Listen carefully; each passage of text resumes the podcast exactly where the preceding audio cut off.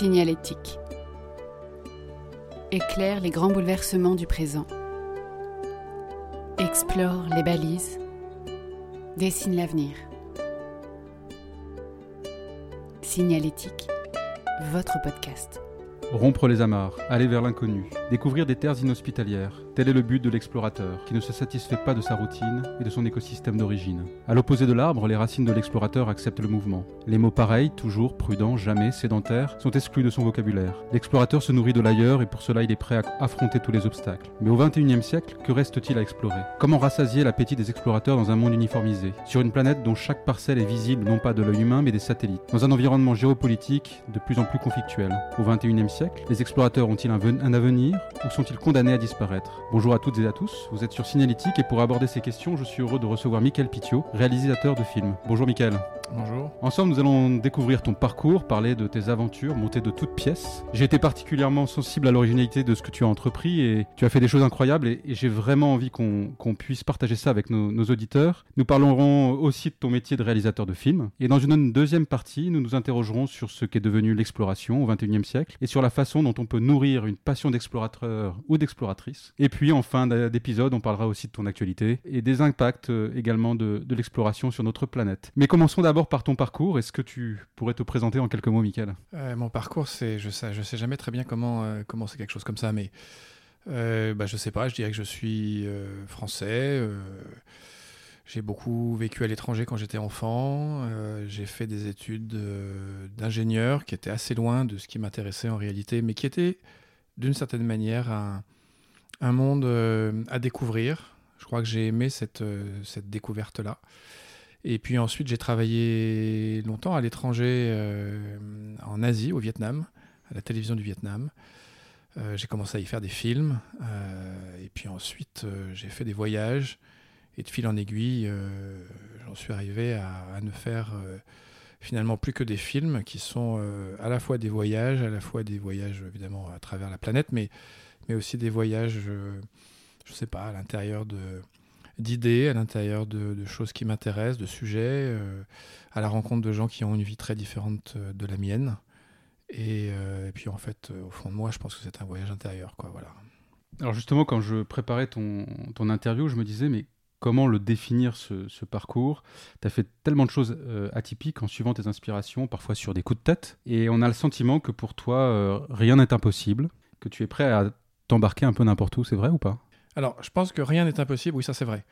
Euh, fondamentalement, je crois que je le crois depuis que je suis tout petit. Euh, et grande est ma frustration quand euh, j'entends le mot non. Je pense qu'en fait, le non n'existe pas. C'est-à-dire que oui, effectivement, il faut des, faut des règles, il faut, il, faut des, faut des contraintes. Mais la contrainte, c'est un mur sur lequel on peut s'appuyer. C'est quelque chose qui permet d'aller plus loin, en fait. Quand on n'a pas de mur, on est un peu perdu, on est tout seul au milieu du désert. Mais quand il y a un, une espèce de d'obstacles, bah, le contourner donne déjà un but en soi en fait. Donc euh, rien n'est impossible et puisque rien n'est impossible, ben, tout reste à faire, à vivre, euh, à explorer, à, à, ressentir.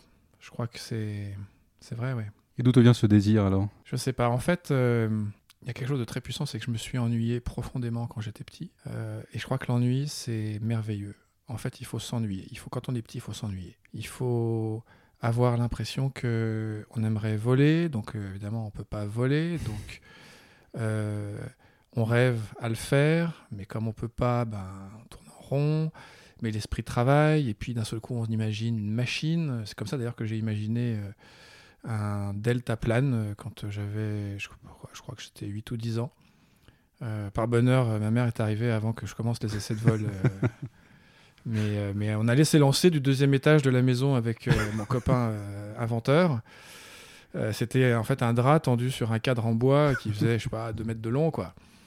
Et c'est vrai que cette envie-là, elle venait du fait de l'impossibilité de voler, en fait. Puis, euh, je m'ennuyais aussi beaucoup euh, en voiture. Euh, C'était l'époque où il y avait beaucoup de voitures encore dans nos quotidiens, et donc on, on traversait la France avec mes parents qui étaient des, voyageurs assez, assez enragés, donc on, se déplaçait beaucoup, beaucoup à l'étranger, mais beaucoup aussi en France. Et pendant des heures et des heures, à travers la vitre, je regardais le paysage défiler, j'imaginais des tas de choses. Il y avait des aventures, des gens cachés, des, des monstres, évidemment des, des, pirates et autres euh, et autres bandits de grand chemin. Et en fait, je pense que cette imagination-là, elle a mené à plein d'envie de vivre ces vies-là. J'avais envie d'être le pirate euh, qui est sur son bateau, j'avais envie de... Ouais, je crois que j'avais envie d'être à cheval dans la plaine. Bon, je suis très mauvais cavalier, mais euh, ça m'est quand même arrivé de traverser des pays à cheval. Euh, j'avais envie d'être ce trafiquant de je ne sais quoi dans un pays étrange. Et, et de fil en aiguille, j'ai réussi à le faire et ça m'a conforté dans l'idée que rien n'est impossible. Alors certains auraient tendance à dire parfois, peut-être par peur, mais aussi par, par réflexion sur ce, thème de l'exploration, de dire que cette envie, elle est, elle est issue d'une fuite. Tu penses que c'est une fuite, toi, de partir? Oui, je pense que c'est alors partir, je ne sais pas ce qu'on appelle euh, partir, tu veux dire quoi par partir? Bah, Voyager, explorer, euh, avoir cette envie intense de, en permanence de, de, s'extraire du monde? Non, alors pour moi, partir, c'est jamais une fuite. D'abord parce que euh, c'est assez étrange, mais j'adore le voyage, le terrain, l'inconnu, et, je vais, et, et je vais te dire pourquoi j'adore ça mais j'aime pas les départs. Et hum, j'adore les retours. Et en fait, euh, une fois que je suis revenu, j'ai envie de repartir. Mais j'adore l'idée que je reviens quelque part. Et ensuite, j'aime pas les départs parce que très souvent, je quitte des gens que j'aime euh, pour une certaine période. Et j'ai une espèce de moment comme ça de vide où je me dis mais euh, qu'est-ce que tu fais? Pourquoi tu te jettes dans le justement dans cette dans cet inconnu? Et c'est pas une fuite. c'est c'est qu'il faut cette impulsion pour euh, entrer dans un autre monde et se mettre en danger, se mettre euh, dans une zone d'inconfort qui fait que tout devient différent. Et parfois tout devient possible. Et puis, tout simplement, tout change de valeur. C'est-à-dire que boire un café quelque part, euh, quand on est, je ne sais pas, en Afghanistan, quand on est en Libye, dans un endroit où on sait pertinemment que les gens qui vous offrent le café sont des gens qui, par ailleurs, ont une vie bizarre. Euh, on les sait trafiquants d'armes, on les sait euh, trafiquants éventuellement de drogue, surtout en Afghanistan, c'était assez courant à une époque. Euh, on t'a dit que ces gens-là étaient dangereux. Eh ben, ils t'offrent un café, c'est pas un café, c'est quelque chose qui va faire une partie de ta vie, de tes souvenirs. Et, et, c'est vrai que ces moments-là, tu es partagé entre ben, un peu la peur des choses, évidemment, et puis l'idée que tu vis bah, que tu vis un moment que tu ne revivras pas ailleurs. Et, voilà, et qu'est-ce que ça crée en toi, ce moment-là, le particulier là, du café euh, avec un... bah, Tu es content de boire le café déjà, parce que tu te dis que ça, c'est un truc que tu maîtrises encore à peu près. Euh, et tu te dis que jusque-là, euh, personne t'a tordu la tête et que finalement, ça se passe plutôt bien. Et donc, à ce moment-là, je pense que j'ai pas d'autre pensée que, ok, de quoi on va parler, qui sont ces gens, j'ai envie de leur poser des questions, j'ai envie de, de, connaître leur histoire.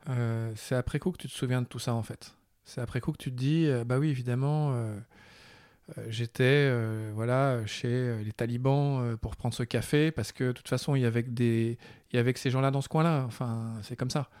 Et, et, en même temps, ils t'ont accueilli au milieu de la nuit, parce que sur un malentendu, ils te voient débarquer avec ton costard, et ils te disent, mais qu'est-ce que tu fais là, toi? Tu comprends pas un mot de ce qu'ils te disent. Ils se disent que tu es sans doute quelqu'un qui travaille pour une organisation qui est connectée à eux, donc ils t'accueillent. Et ce malentendu euh, te permet de passer une heure, deux heures euh, finalement en paix avec eux. Et tu repars avec l'impression d'avoir fait une vraie rencontre. Et donc un autre regard sur eux, j'imagine. Alors ça crée un autre regard, ça crée surtout, je crois que ça défait surtout un regard. Ça défait euh, des idées préconçues, ça, ça, défait plein de choses. En fait, c'est très simple la vie d'un humain. C'est faut pas avoir froid, faut pas avoir chaud, faut pas avoir faim, faut pas avoir soif. faut protéger les siens, faut faut juste qu'on te respecte un minimum et et en fait, à partir de là, tu, vis. Le reste, c'est superflu. Le reste, c'est un mensonge, en fait. Et, c'est vrai qu'on ne se rend pas bien compte, mais euh, plein de gens ne vivent pas cette vie, euh, ne vivent pas dans le confort. Euh, ça ne les empêche pas d'avoir une vie intérieure très forte. Hein. mais ce qu'ils vivent très très mal, c'est c'est le rejet, c'est l'incompréhension, comme nous, on le vivrait extrêmement mal. Donc je crois que c'est ça, hein, c'est quand on rencontre à l'autre bout du monde quelqu'un qui n'est pas nous, parce que 8 euh, milliards d'êtres humains différents, quoi. Euh, bah, on a la chance de, rencontrer une histoire. Euh, il faut juste espérer qu'elle soit intéressante et que ce soit pas juste une énième réplique de ce que l'on a, tu vois, sur, je sais pas, sur les réseaux sociaux ou j'en sais rien, un truc tout fait, quoi. et d'un seul coup, bah, on apprend quelque chose qui change notre propre regard sur cette personne, en fait. Alors, le, Robert définit l'explorateur comme une personne qui explore un pays lointain, peu accessible ou peu connu. Au moment où tu as entrepris tes expéditions, la plupart des pays étaient connus, étaient accessibles, et c'est toi qui as rendu, artificiellement, on pourrait le dire, un voyage peu accessible finalement, euh, en ajoutant de la difficulté. Je pense bien entendu à ton projet Saomai, où finalement tu, voilà, au lieu d'aller explorer une terre qui, qui est déjà connue, tu as décidé de prendre des risques avec un projet qui était euh, inconnu quelque part, qui t'emmenait vers, euh, vers une direction un peu inconnue. Est-ce que tu peux nous parler de ce projet Saomai Alors, je, vais, te parler de Saomai. Juste avant Saomai, il y, a- eu une autre période intéressante parce que finalement, Saomai est un peu connecté. D'abord, quand j'étais môme, j'habitais en Algérie. Et, enfin, j'ai habité en Algérie pendant un certain nombre d'années. Et euh, je me souviens très bien euh, d'avoir un jour trouvé sur la plage, on habitait sur le bord, au bord de la mer, un endroit qui s'appelait Moretti, qui était un petit village sur la côte près d'Alger. Et un matin, je découvre une barque abandonnée sur la plage. Une belle barque, vide. Euh, avec euh, un de mes copains, on imagine tout de suite que c'est un bateau. Et donc, Tu avais quel âge juste? euh, Algérie, euh, j'avais euh, 7 ans. D'accord. Oui, c'était un peu plus tard l'histoire de l'avion d'ailleurs, c'était un peu après. J'avais j'avais 7 ans. Et donc on, prépare euh, les coffres au trésor, on prépare euh, les barils euh, et on charge tout ça dans la barque. Et pendant une journée, on a joué dans ce bateau qui était échoué sur la plage. comme si c'était un bateau de pirate. Quoi. Évidemment, à un moment, le propriétaire est revenu récupérer son bateau, nous a mis dehors, et donc on était très tristes. Mais je suis parti avec l'idée quand même qu'on pouvait avoir un bateau de pirate un jour.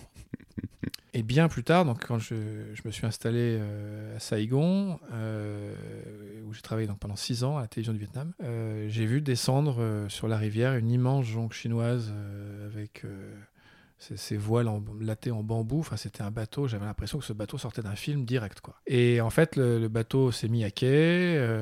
je suis allé le voir, et c'était c'était des gens qui avaient reconstruit une jonque chinoise et qui faisaient euh, des, des croisières en fait sur le- la rivière Saigon. Et en fait, je me suis dit à nouveau qu'on pouvait avoir un bateau de pirate dans sa vie, et j'en avais très envie. C'était quelque chose qui était euh, dans ces rêves de môme qui était resté en moi, quoi. C'était pas pour vivre une aventure, c'était pas pour euh, non, c'était pour changer de siècle. C'était pour devenir un pirate. Voyager dans le, dans le temps. Bah, d'une certaine manière, c'était voyager dans le temps, je pense, ouais. Et, et donc, c'est comme ça que le projet de Saomai est parti. Euh, il se trouve que le propriétaire de cette grande jonque euh, qui s'appelait Song Saigon, qui veut dire euh, rivière Saigon en vietnamien, Max Rinaldo est devenu un ami, que c'est lui qui, quelque part, étape par étape, m'a accompagné pour mettre en chantier mon propre bateau. Parce que dans la vie, c'est comme ça que ça se passe. Quand on veut quelque chose, on croise toujours quelqu'un qui va vous aider. C'est un truc, c'est- jamais, comment dire, c'est jamais faux. C'est ça se passe toujours. Et, euh, et moi, j'adore ça. J'adore parce qu'en fait, des fois, tu te dis, euh, j'ai envie d'aller sur la Lune, j'ai envie d'aller dans l'espace. Et là, bah, l'histoire fait que tu fais un film sur l'espace et que tu rencontres euh, Thomas Pesquet. Et, que tu... et tu vois, c'est c'est pas. euh, bon, je fais une digression, mais c'est pas, euh, c'est pas rare. En fait, euh, ça se provoque tout le temps, ça. Bref, je reviens, là- je reviens au Vietnam. Et donc, j'ai mis en chantier ce bateau. J'ai réuni autour de moi des gens qui avaient euh, la même. euh, euh, la même envie, la même folie, enfin je sais pas trop comment on peut caractériser ça. hein. Et puis on a, on a, on a lancé l'aventure de Saomai, qui est devenue une aventure tout court. Enfin, il faut quand même imaginer que le chantier qui a construit ce bateau, qui est un, un chantier qui était dans la partie chinoise de Saigon, à Cholon, c'est un petit chantier qui faisait des barges en bois. Le propriétaire euh, du chantier, qui construisait des bateaux depuis des générations, n'était pas du tout surpris quand je lui ai dit Mais moi, je voudrais un, bateau de telle taille. Il a été chercher euh, le grand-père qui a dessiné un peu par terre comme ça euh, les formes du bateau. Ça a été vite fait, hein, le plan. Et puis ensuite, il m'a demandé ce que je voulais comme moteur. Je lui ai dit, je veux pas de moteur, je veux des voiles. Il dit, oh là là, c'est- un truc qu'on sait pas faire, nous, ça. Donc, bon, il a fallu faire de l'archéologie. Mais il a ramené les bois euh, à, travers tous ces réseaux, euh, donc des troncs entiers, hein, qui descendaient la rivière et qui étaient coupés à la main par des scieurs de long pendant des mois. J'ai vu des gens scier des, planches pendant des mois, quoi. Et ces 50 ouvriers, c'était à peu près une cinquantaine, ont construit à la main un bateau de 60 tonnes, euh, comme on faisait depuis des siècles dans cette région. Quoi. Donc il restait les, compétences, les métiers étaient présents. Bah oui, on construit toujours des bateaux en bois dans cette région, des barges en bois, parce que c'est encore ce qui coûte moins cher. L'acier coûte toujours plus cher que le bois, parce qu'il y a des grandes forêts primaires dans cette région. Alors évidemment, ça va devenir de plus en plus contestable de construire comme ça, hein, mais, Mhm. mais quelque part, c'était un savoir-faire qui existait. Euh, toute la partie gréement, toute la partie un peu quand même euh, spécifiquement euh, historique de, de, de la jonque, il a fallu faire des recherches, ça c'est autre chose.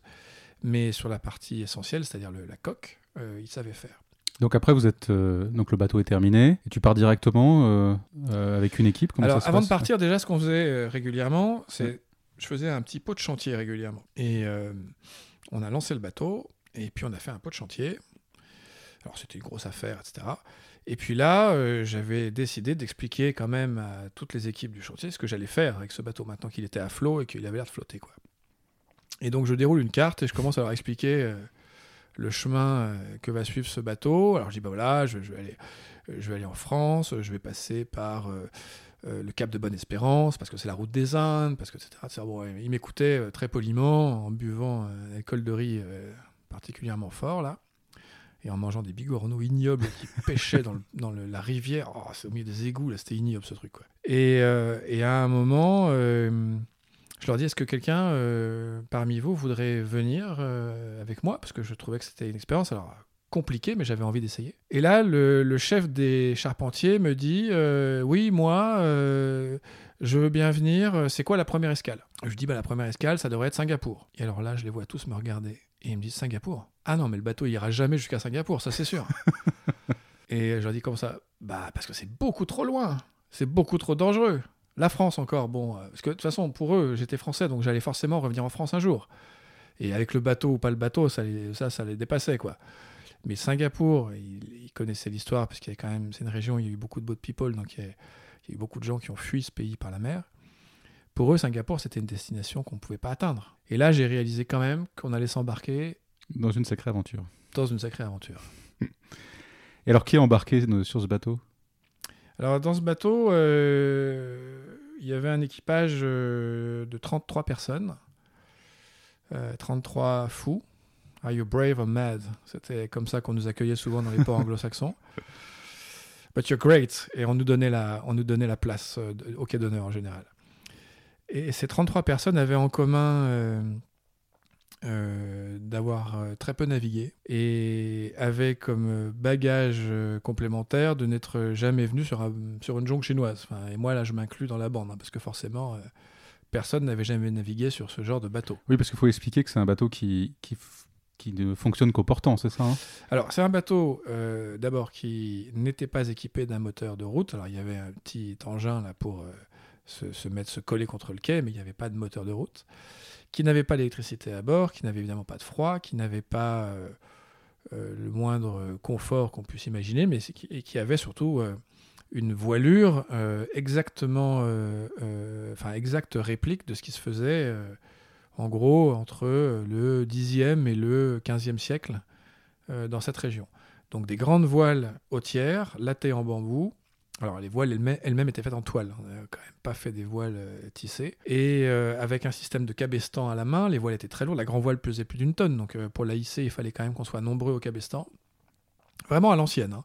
Un grand pont arrière, un pont supérieur, parce qu'il y avait deux ponts en fait. L'intérieur du bateau était vide, quasiment, à part une grande bibliothèque à l'arrière. Et on, vivait dans une forme de cohabitation quand même rustique. Il y avait une grande barre franche, elle-même euh, associée à un gouvernail qui était très astucieux, qui était vraiment le gouvernail de l'époque, qui était un gouvernail compensé. Les Chinois avaient inventé plein de choses incroyables. Et en fait, ce bateau très rustique avait comme principale caractéristique pour moi et qualité euh, d'être rustique. C'est-à-dire que ce qui allait casser, on allait pouvoir le réparer. Euh, ce qui allait, euh, je sais pas, tomber en panne ne serait jamais très grave en fait. Et j'ai l'impression que ça a été juste. C'est-à-dire que c'était une précaution euh, finalement euh, d'aventure euh, qui s'est révélée tout à fait adaptée à, à l'expérience qu'on voulait vivre. Parce qu'en fait, on voulait vivre une expérience, je pense tous. Mais pour que nos auditeurs comprennent bien, donc ce bateau est rustique, mais il ne peut, il ne peut pas suivre. on peut pas le, le- comment dire par rapport au vent. Oui, alors, euh, oui. ouais. Alors, Juste pour revenir bateau, sur ma question. Alors, je, revenons sur la, comment on navigue à bord d'une jonque chinoise. Alors, les jonques chinoises sont des bateaux de portant, mais comme tous les bateaux du 15e. C'est-à-dire qu'il n'existe quasiment aucun bateau qui remonte au vent. Alors il y en a quelques-uns Mm. sur les petites unités, mais les grands bateaux ne remontaient pas au vent, ou très mal. Donc si on n'a pas de vent dans le dos, Alors, si on n'a pas le vent de côté ou dans le dos, Mm. euh, on change de route. Parce que ça veut dire que dès qu'on l'a en face, ben, on n'avancera pas face au vent. On a- donc on c'est le vent qui décide de la route. Donc, quand le vent change, on change de route. Et comment on arrive à, à- à atteindre son objectif? Alors, on arrive à atteindre son objectif de plusieurs manières. La première, euh, la première euh, façon de le faire, c'est d'abord de prévoir une route de vent portant. C'est la fameuse route des Indes. Euh, C'est comme ça que les, les explorateurs ont exploré la planète, en fait. C'est une route qui enchaîne des régimes de vent portants. Évidemment, c'est pas constant, donc il y a des moments où il faut attendre que le vent tourne. Des fois, on peut attendre plusieurs mois. On a attendu euh, presque 4 mois au Cambodge. On a attendu 3 mois de plus à Singapour. On a attendu 6 mois euh, sur la zone euh, Afrique du Sud. Bon, c'est un voyage où il ne faut pas être pressé. Mais je pense que c'est ça aussi qui fait ce voyage. C'est qu'il y a un moment où il faut accepter qu'on ne décide pas de la vitesse à laquelle on va circuler. On ne décide pas de ce qui va se passer demain. Et en fait, je pense que c'est là que commence la vraie aventure. C'est pas un peu anachronique avec justement le monde d'aujourd'hui là qui va à 200 à l'heure? Je pense que c'est pas du tout c'est pas du tout anachronique en fait. Je pense qu'au contraire, euh, c'est une expérience qui a toute sa valeur dans ce monde parce que parce qu'en réalité ça, ça nous révèle à nous-mêmes. Euh, quand on part euh, traverser l'océan Indien avec une, une jonque chinoise euh, comme ça, euh, on quitte Jakarta en Indonésie. Alors déjà, euh, les vents sont extrêmement agités et contraires, donc euh, on y passe des semaines avant de sortir des îles. Et ensuite, on signe pour 60 jours de mer. 60 jours sans voir la Terre. Quelque part, pendant ces 60 jours, il va falloir qu'on accède à une partie de soi qui est très intérieure, qui est très, qui est très, je sais pas comment dire, mais qui est incompatible avec la superficialité. C'est et d'ailleurs, c'est amusant parce que les premiers jours, on tombe dans une zone qui s'appelle le poteau noir, qui est une zone de calme plat où il n'y a pas de vent, et il fait très chaud, et la nuit, il y a des orages. Enfin bon, c'est vraiment le, le purgatoire, quoi. Et en fait, euh, on va passer un jour, deux jours, trois jours en faisant du surplace. Donc on fait des points sur la carte. qu'on n'avait pas non plus d'électronique, donc on faisait les points à la main avec les relevés au soleil. Et puis on se dit qu'on se trompe dans les calculs parce qu'on recule, ou parce que les points se chevauchent, et que ça fait une semaine qu'on est là et qu'on dessine toujours le même point. Et là, soit on devient fou, on se... mais on peut, hein, euh, ça, ça peut arriver. Soit d'un seul coup, on lâche prise et on se dit que non, c'est parti, ce sera comme ça maintenant. Et en fait, c'est ça la plus belle, je trouve. euh, je crois que c'est la plus belle histoire qui est restée de ce voyage, c'est que euh, on a eu l'impression de vivre hors du temps. Tu rentres de Saomai, tu arrives, je crois, euh, en baie de Saint-Malo, c'est ça? Alors, on est arrivé euh, à, à- à Brest. À Brest, Euh, on a touché terre à Brest, euh, en France. Et ensuite, effectivement, le bateau est resté euh, invité euh, à Saint-Malo. D'ailleurs, au passage, je suis devenu euh, citoyen d'honneur de la ville. Et, euh, et invité aussi par un, un vrai bateau pirate, enfin corsaire, pardon, qui est l'équipe du Renard, d'ailleurs, le, le bateau de Surcouf. C'est rigolo. Alors tu peux expliquer? Euh, Surcouf, c'était un corsaire français, hein, un corsaire malouin, euh, Mm. connu pour avoir défait les Anglais moult fois, et d'ailleurs c'est bien fait pour eux. Et, euh, et en fait, il avait un bateau qui s'appelait le Renard, qui était une espèce de frégate euh, assez petite, mais euh, très agile, et avec laquelle il, pouvait, attaquer comme ça les, grands navires anglais. Et une association a remonté ce bateau, et c'est devenu le bateau malouin de référence, qui est un, donc un, bateau qui a maintenant... Enfin voilà, qui est inspiré de plans qui ont quelques siècles, quoi. Je sais plus quand c'était, c'était 18e, je pense, Un autre projet dont on peut parler qui, que j'ai trouvé vraiment intéressant dans, ton, dans, dans, dans- ta vie, dans, ce que tu as pu faire jusqu'à aujourd'hui, c'est un projet qui se nomme Porte d'Afrique. Tu as entrepris ce, ce projet pas très longtemps après Saomai, je crois, hein, quelques années, Mm. euh, avec un, un grand reporter du Figaro, Arnaud Delagrange. Est-ce que tu peux nous en, nous en dire deux mots? Alors le projet du Tour de l'Afrique est né sur euh, le pont de Saomai d'ailleurs, c'est rigolo. À l'initiative d'Arnaud, Euh, il avait très envie de faire un grand projet en Afrique et il avait aussi très envie de mer. C'est un, il est marin aussi Arnaud.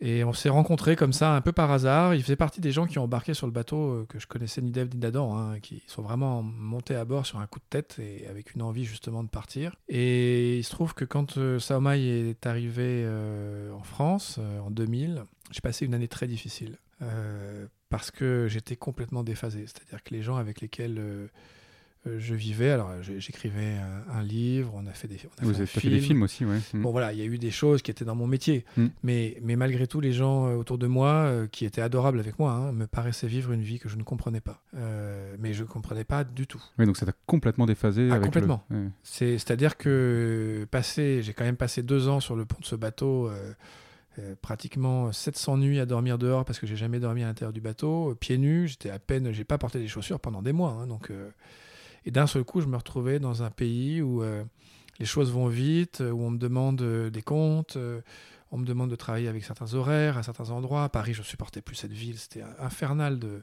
de rester plus de trois jours dans une ville. Enfin, donc je me suis réfugié en Bretagne et c'est là où effectivement Arnaud a commencé à, à pousser un peu les feux de, de Porte d'Afrique. On a imaginé ce projet et c'est parti comme un voyage à la découverte des grands ports d'Afrique. C'était quoi l'intention de départ? L'intention de départ, c'est de, se raconter une autre histoire sur le continent africain. C'est-à-dire que euh, on avait un peu l'impression, euh, Arnaud et moi, et particulièrement lui qui connaît bien la région, euh, les, conflits dans le monde, hein, que c'est un continent qui était injustement regardé à travers ses conflits, à travers ses, ses- ses épidémies, à travers ses problèmes politiques qui, existent, il ne faut pas les nier. Mais qu'en fait, on se refusait à se raconter une autre histoire de cette Afrique. Et notamment une histoire contemporaine. Et pour se raconter ça, on s'est dit que finalement, on pouvait considérer ce, grand continent comme une grande île, parce que peut-être euh, plus en Afrique qu'ailleurs, euh, au, port euh, se concentrent les plus grandes villes souvent. C'est les grandes villes portuaires euh, africaines sont des, sont des nœuds assez importants dans cette, partie du monde. Et, en fait, en allant de l'un à l'autre, en allant d'un port à un autre, finalement, on aurait un aperçu de toutes les portes de ce continent. On verrait à travers ces portes, en fait. Et c'est né comme ça. On a défini 18 escales, 18 ports d'Afrique majeurs. Certains par leur histoire ou par euh, leur empreinte culturelle, d'autres parce que économiquement ce sont des, des ports importants. hein. On s'est arrêté à Massawa en Érythrée, qui est quand même un port qui était très secondaire à l'époque. Il sortait tout juste de la guerre. hein. Le- le port était en ruine. Mais historiquement, Massawa, c'était euh, le grand débouché euh, de l'Érythrée et puis euh, bien avant de l'Éthiopie. On s'est arrêté, je sais pas, à, Luanda, sortie de guerre également, grand port angolais, qui était au cœur de l'histoire du pétrole en Angola. Enfin, c'est qui était là pour le coup une histoire à la fois politique et économique. Mais on, on s'est aussi arrêté à Cape Town, en Afrique du Sud, on s'est arrêté à Dakar. Enfin voilà. Et alors, une des originalités du projet, c'est qu'il y avait des artistes à bord du bateau qui, en plus, apportaient leur regard sur, euh, sur ce que vous. Oui, alors Ouais. Porte d'A- Porte d'Afrique, l'idée c'était de remonter une expédition. euh, Alors là, pour le coup, c'est le côté un peu traditionnaliste de- du Figaro, on va dire, un peu à l'ancienne, euh, où on emmène euh, des, des experts de différents domaines et notamment des artistes, des illustrateurs, dont Chloé, qui est devenue ma femme par la suite, des journalistes qui ont mission de raconter et des écrivains qui ont mission d'imaginer, euh, à partir de ce qu'ils voient et des rencontres qu'ils font, une, histoire finalement plus intérieure. Et, ce petit monde euh, a cohabité à bord d'un grand bateau qui s'appelait la Folie des Grinders, qui était un grand voilier ultra rapide, parce qu'on voulait un bateau très moderne pour faire ce voyage. Euh, et donc tout ce petit monde a cohabité pendant 18 mois, tout autour de l'Afrique. On a rencontré, je ne sais pas combien d'autres artistes, écrivains, journalistes. Euh, on avait une jolie palette euh, d'auteurs à bord, hein, puisque euh, on comptait, je sais pas, Eric Orsena, Ruffin, Le Clésio, enfin on avait quand même les belles plumes françaises qui étaient à bord, mais aussi Alain Mabancou, euh, mais aussi Quatalem, mais aussi, enfin une, une, une, finalement une équipe qui était euh, peut-être unie par l'envie de raconter une histoire euh, pareille, hein, une histoire intérieure dans ce, dans ce voyage. C'était pas des experts techniciens du pays ou de, l'escale, c'était des gens qui avaient un amour pour cette escale avant tout. On a fait moult rencontres. Et tout ça à bord d'un bateau qui reste euh, aussi une belle histoire, hein, parce que je me souviens très bien quand on a commencé ce projet, il fallait, il fallait le financer. Cette fois-ci, c'était pas un voyage qui était fait à titre personnel, c'était un voyage qui devenait un voyage avec une exigence de résultats, notamment euh, du point de vue des médias. Euh, on a cherché des sponsors, ce qui est très difficile à trouver. On a, voilà. Puis un jour, euh, en cherchant le bateau, on est tombé sur un, propriétaire, euh, propriétaire d'un grand bateau de course qui s'appelait la Fouille des Grinders, qui nous a écoutés pendant, je sais pas, euh, une demi-heure, trois quarts d'heure, essayer de, d'argumenter sur euh, notre projet. Puis à un moment, il s'est arrêté, il dit bon, je comprends rien ce que vous me racontez là, mais vous m'êtes sympathique, bon, je vous prête mon bateau. Et en fait, le voyage a commencé comme ça. C'est-à-dire que si cet homme-là n'avait pas euh, ouvert cette porte, euh, je pense qu'on aurait eu beaucoup de peine à faire ce projet. Et encore une fois, ça c'est ma conviction, plus on, avance vers ce que l'on a envie de vivre, et plus on rencontre des gens qui ont envie de vous aider de le faire. C'est un beau message pour euh, tous ceux qui justement ont envie d'explorer, de, partir à l'aventure, parce que en effet, en t'écouter, rien n'est impossible. Alors, je vais peut-être faire un, saut un peu long euh, dans, ce que tu as vécu, mais après ce projet, euh, il, y en a, un autre qui, arrive, qui est Tara Expédition, sur lequel euh, tu vas t'investir à, la fois dans le projet, mais à la fois comme réalisateur. Tu vas participer à ce projet, donc tu, tu quittes jamais ta caméra depuis, que tu, as entamé ces, projets-là. Tara Expédition, qu'est-ce qui t'a drivé pour, qu'est-ce qui t'a motivé pour aller sur ce projet? Alors Tara, c'est d'abord c'est une rencontre au départ. Hein. C'est une rencontre avec euh, Bernard Bouygues, qui était le découvreur des, mammouths là en Sibérie à une époque. Il avait fait un, défrayé la chronique avec son mammouth euh, transporté dans un cube de, je sais pas si tu te souviens de ces images incroyables. Hmm. Bon, ça c'est des astuces de com, hein, mais ils avaient euh, trouvé un mammouth dans le permafrost dans le hmm. nord de la Sibérie là, et ils ont été chercher un hélico pour le sortir de ce truc. Et le photographe de l'expé a eu l'idée de génie de se dire on va planter les deux défenses de mammouth dans un cube que vous allez lever. quoi. Et c'est la photo emblématique de on a trouvé un mammouth congelé euh, sous terre. Bref, Bernard Bouygues et Étienne Bourgois. Étienne Bourgois, Étienne qui est le fils d'Agnès B euh, et, qui était donc le nouveau, nouveau propriétaire de Tara, le bateau. Et ces deux-là avaient en tête de faire la Grande Dérive Arctique, qui est un grand projet quand même qui était très cher euh, à Jean-Louis Étienne, mais qui n'avait pas pu le faire. Et ils avaient comme euh, souci de raconter euh, cette expédition. Bon, ça, c'était le côté que je connaissais, un bateau, l'expé, etc. Bon, l'aventure. Mais en fait, quand je me suis mis dans ce projet et que on a commencé à produire et faire ce film, je me suis rendu compte que là-haut sur la banquise, là, quand on était à la dérive avec tous les scientifiques et qu'on faisait des interviews, qu'on euh, mettait en scène les gars qui plantent des trucs, des, des, des sondes, qui envoient des ballons et qui en fait, à chaque interview, il me racontait un truc qui était capital pour ma vie, que je ne connaissais pas. Et je me suis dit, si moi, qui suis euh, par chance au bout du monde avec eux, découvre ça, moi qui ai fait des études, euh, en plus de sciences, j'avais l'impression de tomber de ma chaise. C'est-à-dire qu'on me disait, euh, oui, alors la banquise qu'ils font, euh, elle a un phénomène euh, rétroactif, donc c'est encore pire quand elles font, parce qu'après c'est la mer, c'est l'albédo, etc. La planète, elle est réchauffée, refroidie comme ci, comme ça. La mécanique, la machine climatique, elle fonctionne comme ça. Si on arrête ça, tout s'arrête. Je me dis, c'est pas possible. Vous êtes en train de me raconter qu'il suffirait d'un élément aussi simple que ça pour que tout se bloque sur ma planète. Alors moi j'avais l'impression que c'était un problème de baleines et de phoques euh, perdus euh, dans un coin, mais en fait non. Tout me concernait. Et je pense que ça, en fait, ça c'est le début d'une nouvelle étape. Euh, alors je sais que le, mot aventure est un peu dans ton, dans ton projet, mais je crois que c'est le, le, début d'une nouvelle histoire dans l'aventure pour moi, quoi. D'une nouvelle exploration. C'est-à-dire qu'en fait, d'un seul coup, je me suis dit, ça j'ai envie de savoir. J'ai envie de, de, comprendre ce qui se passe, j'ai envie de le raconter, j'ai envie de le partager. Donc c'est aussi la mission de... Enfin, c'est aussi mon métier. Hein. Et, et je crois que c'est ça que Tara a ouvert en moi, c'est j'ai tourné une page.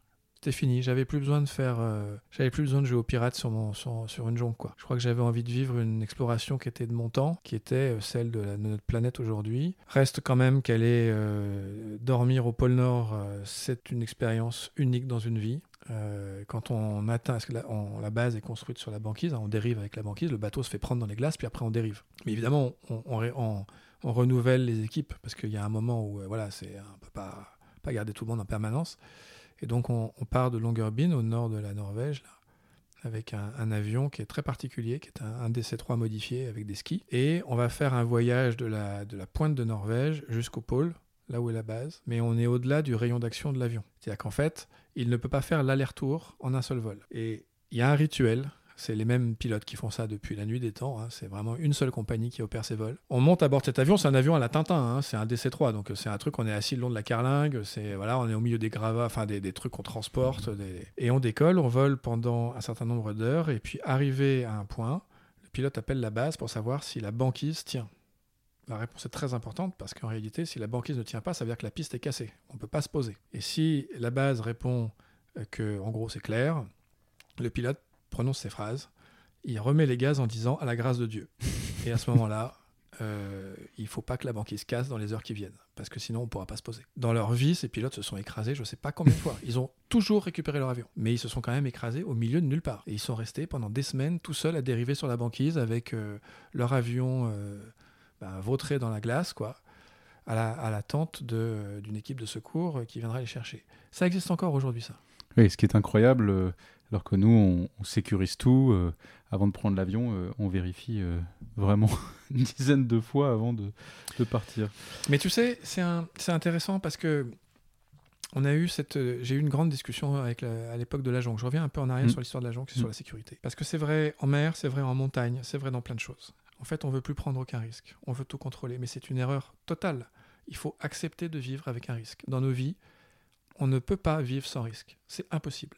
Il faut le mesurer, il faut être, en- faut être capable de le gérer. Mais quelque part, à force de vouloir gommer ça, on en vient à, à se perdre en fait. Qu'est-ce que à tu veux dire par là, se perdre eh ben, en fait, je vais donner un exemple. Quand on a commencé le voyage avec la jonque, on n'avait pas d'énergie à bord, on n'avait pas grand-chose à bord. Bon, assez vite, les équipiers qui rejoignaient le bateau euh, ont commencé à se grouper en disant nous, euh, ce qui nous inquiète, nos familles sont inquiètes parce qu'on n'a aucune nouvelle quand le bateau quitte un port. On ne sait pas où on est, on ne sait pas euh, si tout va bien, on ne sait pas si, etc. Il nous faut une radio à bord. Il faut qu'on puisse être en, mesure de communiquer avec la Terre. Et moi, j'y étais opposé pour des raisons euh, très pratiques, c'est qu'on n'avait pas d'énergie à bord. Il fallait une installation de dingue pour euh, poser cette radio. En plus, c'était une radio BLU, donc très longue portée, avec des antennes énormes, enfin bon. Et il fallait passer une licence, enfin bref. Mais j'ai fini par céder, on a eu une radio à bord de ce bateau, avec un panneau solaire, avec etc.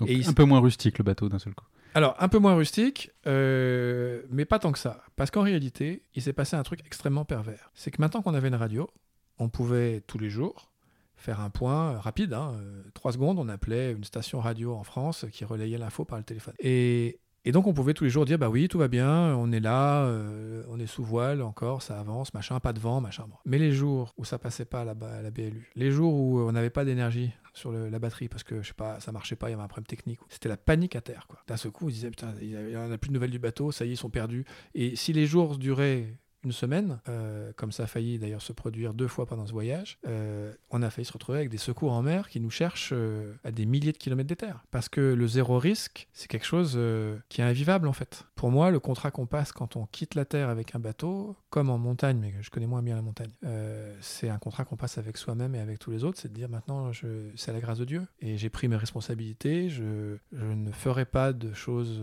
inconsidérées, mais si je le fais, c'est que je pense que je vais réussir le faire. Plus on encadre l'insécurité, plus je pense on rend euh, une partie des humains inconscients. Alors quand tu dis à la grâce de Dieu, tu veux dire quoi? Ben, ça veut dire que j'ai pris toutes mes précautions, mais il peut se produire quelque chose qui fait que je ne reviendrai pas. Donc en, en gros, ce que je comprends, c'est finalement la sécurité, toujours plus de sécurité, en- entraîne un effet d'entraînement qui a des effets contraires à ceux qu'on recherche finalement. Ben pire, ça veut dire que moi j'étais sauveteur en mer euh, en Afrique du Sud, puisque j'ai sauvé mon bateau pour le coup d'un naufrage, alors que les deux autres ont coulé, mais nous on n'a pas coulé. Euh, et ben je pense que les quelques semaines où j'ai été sauveteur pour euh, passer un coup de main et les remercier de nous avoir aidés, euh, on a fait que récupérer des gens qui étaient partis euh, sans fuel, qui avaient des pannes qui étaient mineures, qui étaient totalement inconscients, qui n'avaient pas imaginé tel changement de météo. En fait, ils s'en remettaient à une espèce de bouton rouge de panique. Si ça se passe mal, j'appuie. Mais en fait, non. C'est avant que les choses vont se passer. C'est avant qu'on va se dire, ok, ça va, on projette les choses comme ça. Si ça se passe mal, on va faire ça. Imaginons que ça, ça se passe mal aussi, bah, on fera ça. Et puis, il y a un moment où, de toute façon, il n'y aura pas de solution. Mais jusqu'au bout, on va se battre parce qu'on part dans ce mode d'esprit-là. On part dans cet état euh, de d'éveil. Donc en, en gros, plus de sécurité fait que on perd aussi la connaissance de cette euh, préparation à, à vivre des, des aventures finalement. C'est ce Je que tu es en train de dire quelque part. Mm. Et, et je pense qu'on perd autre chose qui est plus, peut-être un- plus sensible. On perd le sel de ce que l'on va faire. C'est-à-dire que d'une certaine manière, si on décide de traverser un océan, on le fait pour quelque chose. euh, on peut faire pour faire de la course, mais on le fait parce que au fond de soi, on cherche quelque chose. Et donc, il faut s'y employer pleinement. Faut pas, faut se dire qu'il y aura des risques, mais qu'on va les gérer. Il faut se dire qu'il y aura de l'inconnu, mais c'est ça qu'on cherche aussi. Faut se dire que probablement euh, ça va très bien se passer, mais que peut-être on ne reviendra pas. Moi, quand je suis parti sur la banquise, ben, c'est vrai que j'ai laissé une lettre. J'ai laissé... Ça, c'est marrant, ça, ça m'émeut d'y repenser, en fait. J'ai laissé une lettre à ma femme. En fait, je ne l'ai pas laissé à elle, je l'ai laissé à mon meilleur pote pour qu'elle lui donne.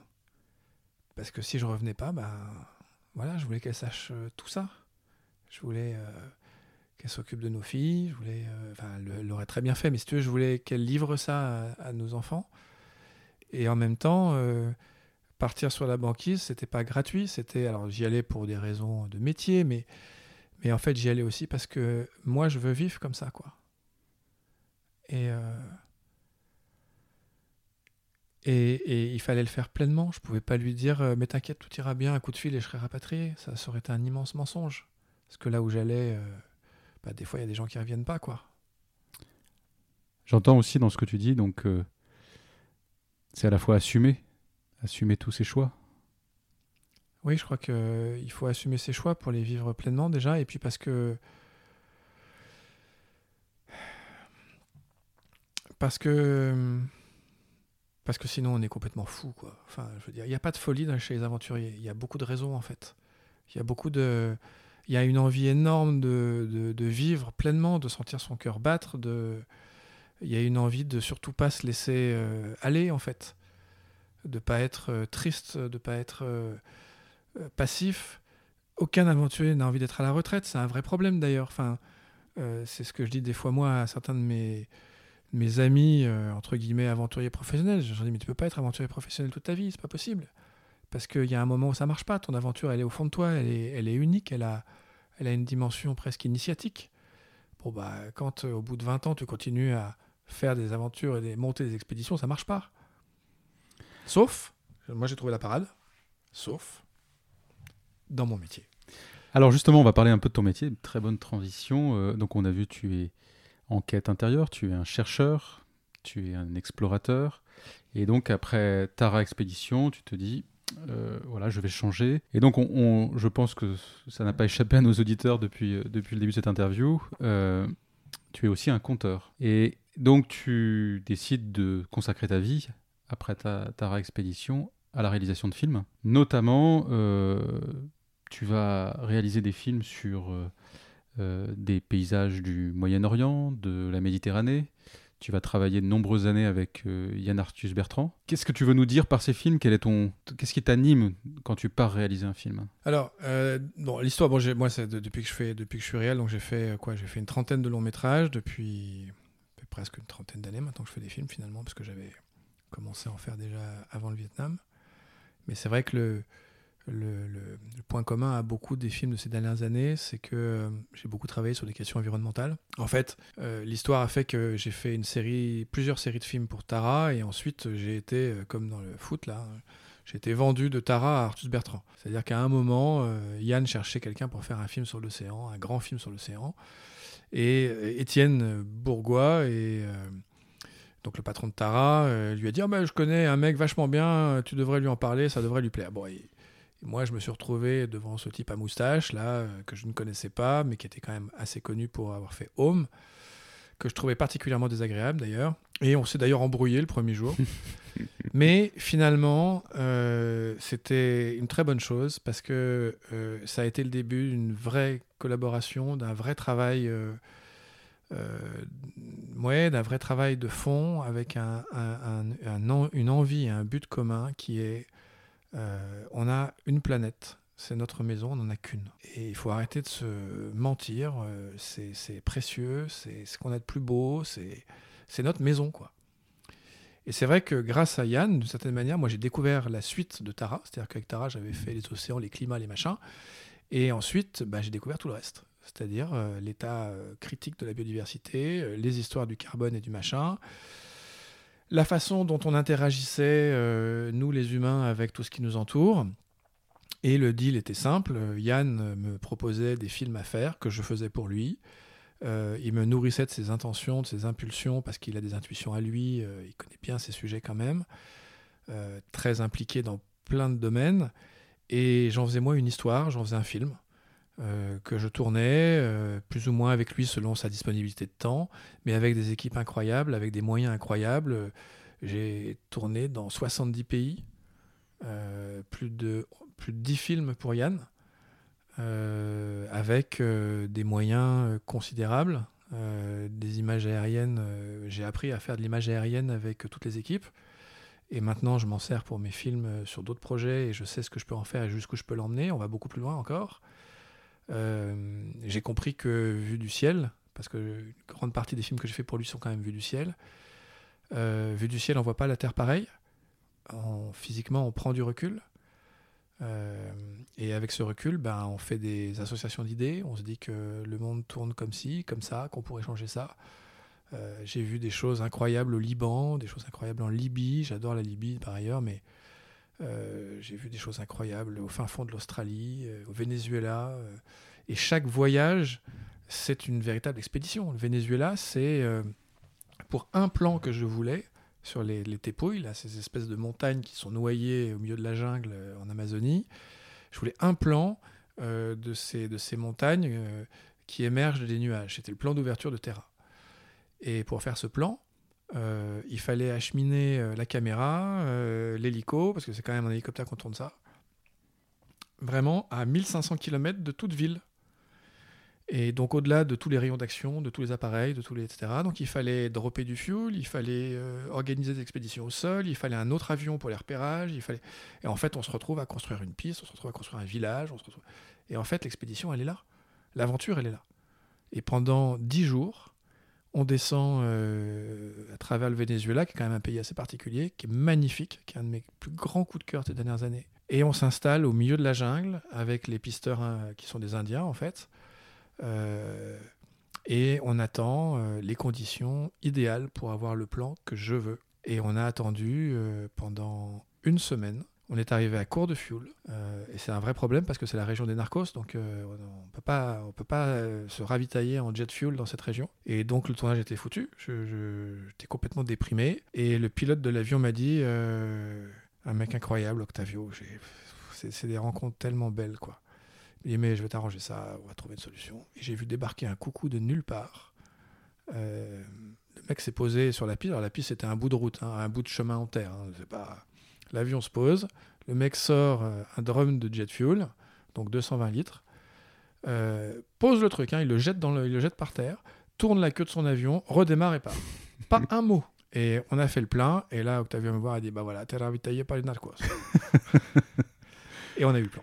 Mais alors, quand on t'écoute, euh, euh, parce qu'on voit beaucoup de d'amateurs, de, de, romans, de, de livres d'aventure qui sont nostalgiques d'Alexandra Navinil, de Nicolas Bouvier. Toi, tu m'as pas l'air très nostalgique. Euh, tu m'as plutôt l'air de penser que l'exploration, elle existe toujours, qu'on peut toujours explorer dans, notre, dans notre monde. Oui, alors je crois que la nostalgie, moi, elle me va pas bien. Je j'aime pas trop euh, cette idée parce que j'ai l'impression que je sais pas, je vais emprunter quelque chose à quelqu'un d'autre. En fait, je crois pas. Je crois qu'on va vivre quelque chose nous. Euh, après, c'est une manière de regarder le monde qui nous entoure. Euh, c'est vrai que j'ai j'ai l'impression qu'on peut réécrire plein d'histoires dans ses propres yeux à chaque fois, dans notre propre expérience de vie. Je pense que c'est aussi le choix de mon métier, c'est-à-dire que être réalisateur en documentaire, c'est c'est explorer le, monde, c'est le parcourir à la rencontre de, gens qui, vont te proposer euh, de vivre un peu de leur vie. J'ai l'impression de vivre la vie des autres quand je fais mes films. J'ai l'impression de, m'inviter dans la vie des autres. Et ça, pour moi, il n'y a pas de nostalgie là-dedans. Il y a de l'aventure, par contre, parce que ça peut se révéler compliqué, ça peut se révéler dangereux. Euh, je me suis retrouvé dans beaucoup de tournages euh, pris dans des situations délicates. On s'est fait tirer dessus en Libye. On, on, est parfois retenu, euh, pas en otage, mais coincé parce qu'on nous prend nos papiers, parce qu'on est considéré comme des espions, parce que euh, parfois on se retrouve en garde à vue, parfois c'est pas la garde à vue, c'est la prison, euh, parfois on est expulsé. J'étais interdit de séjour en Inde pendant des années. C'est, c'est pas, il n'y a pas de nostalgie là-dedans. Il y a juste euh, la curiosité et l'envie de vivre ça, en fait. Alors, c'est intéressant de voir que justement, tu, tu, arrives dans notre société ultra connectée à, à, garder cette, euh, justement cette, euh, cette soif de découverte, cette soif de curiosité.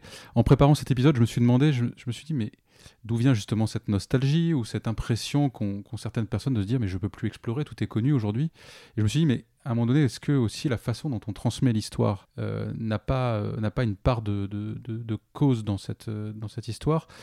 Par exemple, on, on, a l'impression quand on est jeune à l'école que bah, les expéditions, ça commence et ça, presque ça se termine avec Christophe Colomb et, et Magellan. Et, alors que pas du tout. Et c'est, je crois, euh, euh, tu connais bien toutes ces expéditions, tu, aimes beaucoup l'histoire. Est-ce que tu peux justement euh, rappeler à nos auditeurs les expéditions qui ont existé bien avant et sur d'autres continents d'ailleurs? Bon, alors il y en a eu plein. Hein.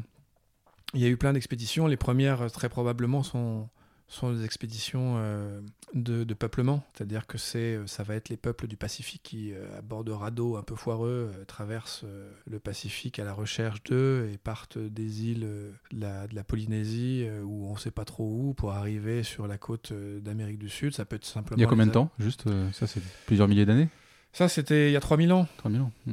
Euh, ça peut être euh, la même chose avec euh, très probablement les expéditions menées par, par voie de terre en général en Afrique, notamment au départ des, des, des pays type Égypte, les grands empires romains, etc., où il y a eu quand même énormément d'exploration. De, hein. il, il, y a eu aussi toute une grande période guerrière où on cherchait à, comment dire, à courir le monde jusqu'à ce qu'on ne puisse plus. On voulait connaître les limites du monde. Donc ça, c'est typiquement euh, tous les peuples d'Europe centrale, euh, tous, les, tous les peuples d'Asie centrale qui se, qui se déplacent et qui migrent. Il y a, des cas particuliers. Euh, assez intéressants, je trouve, c'est le cas de la Chine. C'est-à-dire que pendant très longtemps, les Chinois ont été de grands conquérants, sans doute, ont été de grands explorateurs. On connaît un très grand navigateur chinois, hein, euh, qui est, qui est euh, Zheng He, qui au, en 1500 euh, mène de grandes expéditions, très probablement les premières vraies grandes expéditions maritimes, bien avant les Portugais.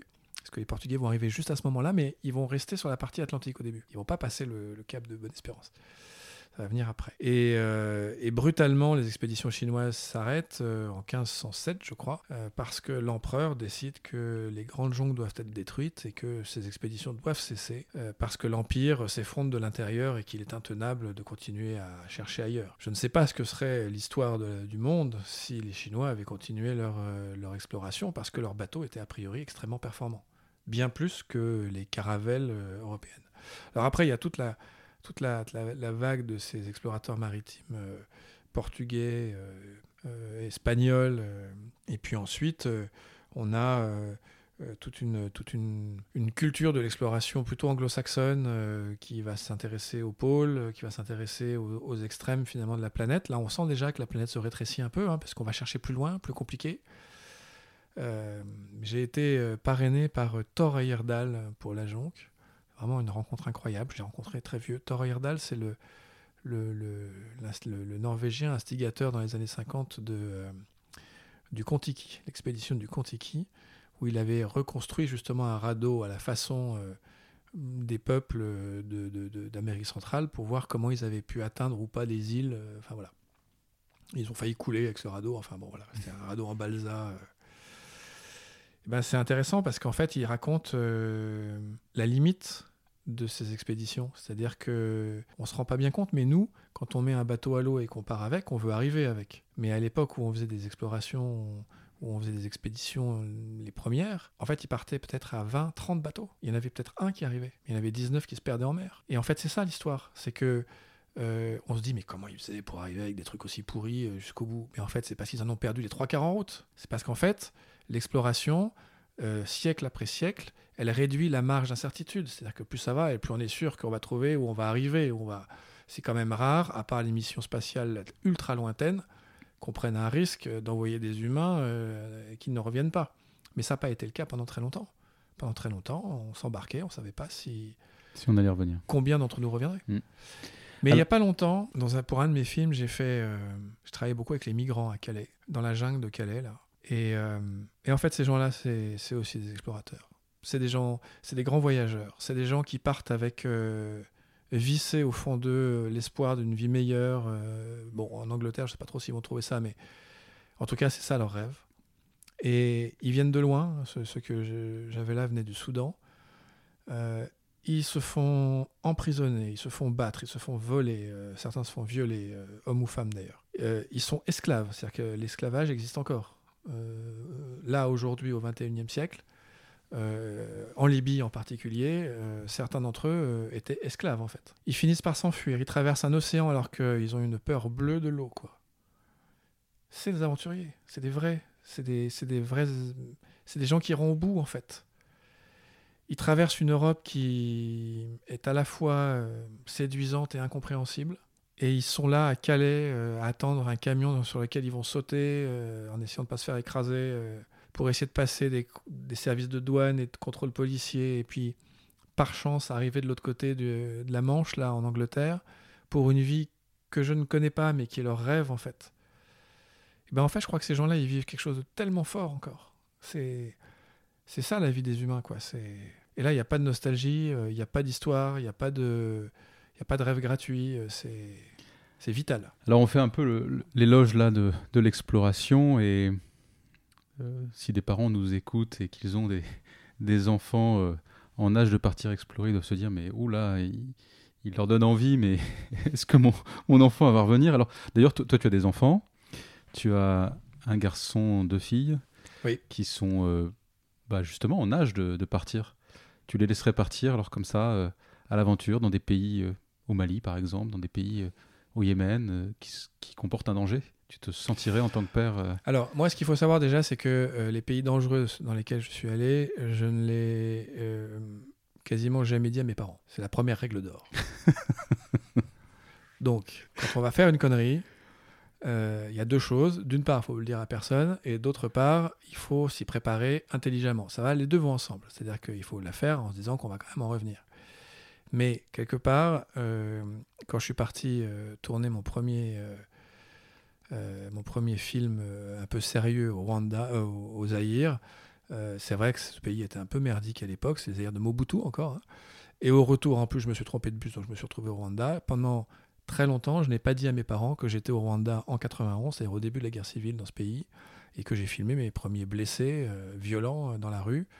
Euh, j'avais 21 ans, c'était très impressionnant pour moi, et, en fait, c'est resté secret pendant des années. De la même manière que à l'époque où j'étais d'ailleurs étudiant encore à, à, UTC à Compiègne, on vendait des voitures avec, donc avec un de mes copains, là, Laurent, en Afrique, euh, donc des vieilles bagnoles qu'on faisait passer plus ou moins par les frontières un peu chelou, et on a traîné dans des coins euh, chelous, très clair. Pour ça, c'était des secrets que je gardais pour moi, et voilà. Je pense que la première règle, quand même, euh, c'est pour ne pas inquiéter les uns et les autres, c'est bah de partir euh, se confronter à quelque chose euh, qui n'appartient qu'à soi. Et donc, je pense pas qu'un enfant normalement constitué se mette à dire à ses, parents Bon, alors maintenant, je, vais dans un pays en guerre, vous allez voir, ça va très bien se passer. Je pense que je ne saurais pas si l'un de mes enfants part au Mali en plein conflit. je pense qu'il me le dira après l'avoir fait. Et c'est comme ça que tu les as tu l'auras transmis Non, alors j'espère que je l'aurai pas transmis ça. D'abord, je vais me faire assassiner par ma femme. Mais ensuite, euh, j'ai la chance d'avoir euh, parmi mes trois enfants un, grand-fils euh, que j'adore, mais qui n'est pas du tout aventurier, qui pense que je suis hyperactif et un peu bizarre. Donc, lui, il me rassure tous les jours, parce qu'en fait, Antoine vit dans une, une richesse intérieure immense. Il n'a pas besoin de d'être agité du bocal comme son père, donc quelque part c'est très rassurant pour son père. Ensuite, j'ai ma fille aînée qui, elle, se passionne, euh, euh, Mao, qui se passionne pour des études euh, politiques, la compréhension du monde, et qui, même si elle est très curieuse pour le coup, et assez audacieuse, d'ailleurs, c'est elle que Antoine envoyait dans les fourrés, dans les trucs un peu merdiques quand il fallait faire quelque chose, quoi. Parce qu'elle avait sans doute cette espèce d'audace un peu inconsciente d'être la deuxième. malgré tout, elle a, la tête solidement vissée sur les épaules et c'est pas une tête brûlée Mao, elle, réfléchira vraiment. Et la troisième, Plume, qui est une véritable aventurière dans l'âme. Je le sens. Elle part avec ses copines scouts. Euh, et en même temps, hyper carrée, hyper organisée. Elle prévoit les options de ce qui pourrait se passer, pas se passer. Et en fait, c'est marrant, mais je trouve que dans ces trois profils, il y a les trois étapes par lesquelles on peut, on peut, on, peut passer quand on, quand on se confronte à une situation comme ça, un peu d'inconnu. Et, j'espère qu'effectivement, aucun d'entre eux ne se retrouvera euh, coincé dans une situation difficile. Euh, euh, les pays en guerre, j'en ai connu quelques-uns, c'est très dur. C'est, on se demande en fait qui est l'humain. On perd un peu foi dans l'humanité souvent ces jours-là, je trouve. Et puis parfois, on a des moments de grâce parce qu'on rencontre des gens qui te, qui te parlent d'espoir, qui te parlent de, d'entraide et de solidarité. En fait, c'est malgré tout, malgré le danger, malgré tout ça, euh, on vit un moment de vie unique. Ça nourrit tellement que, bon, je pourrais pas en vouloir à mes enfants si un jour ils se lançaient dans des trucs comme ça. Et euh, alors, ils, sont, ils ont été élevés dans cet environnement, dans cet environnement de, voyage, de curiosité, de, d'exploration, d'aventure, comme on le disait.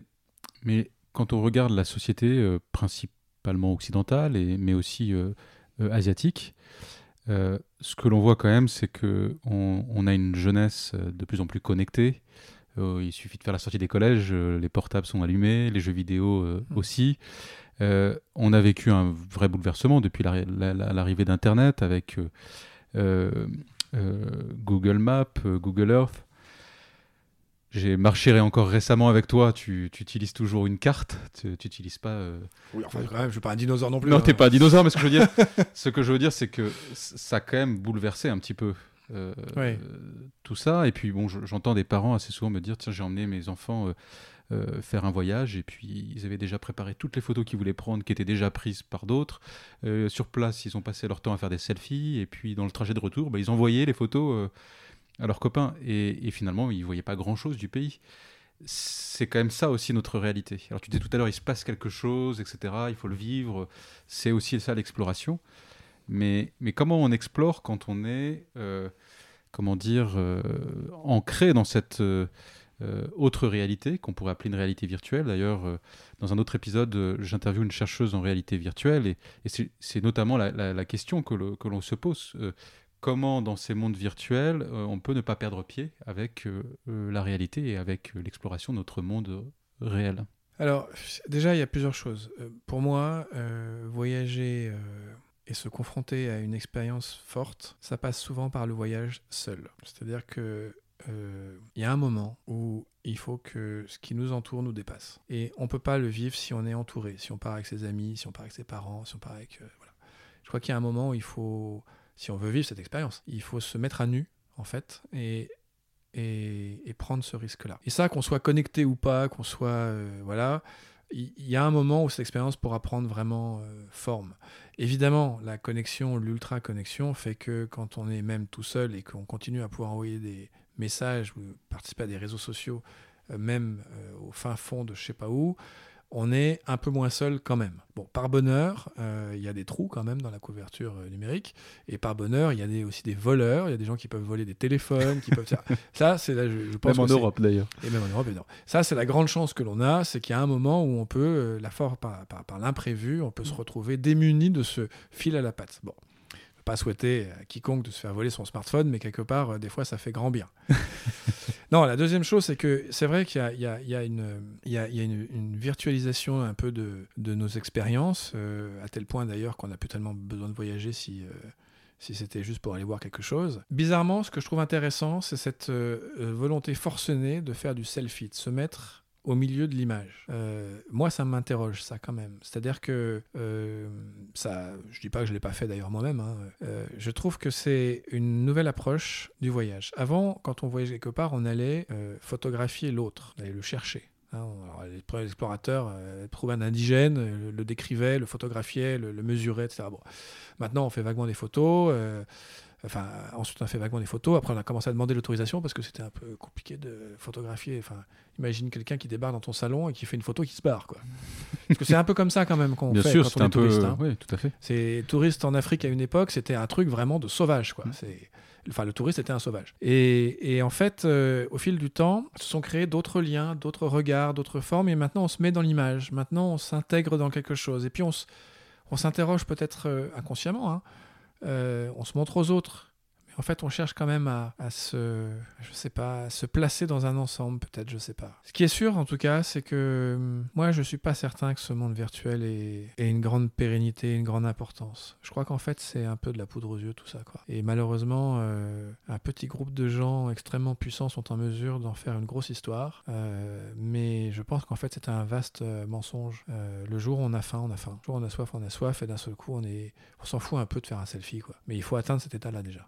Mais euh, je suis assez fasciné par euh, l'immense richesse de ce que je vois visuellement. Alors Mm. évidemment, je fais des films et je m'intéresse à l'image et j'ai envie, de, j'ai envie que l'image soit forte.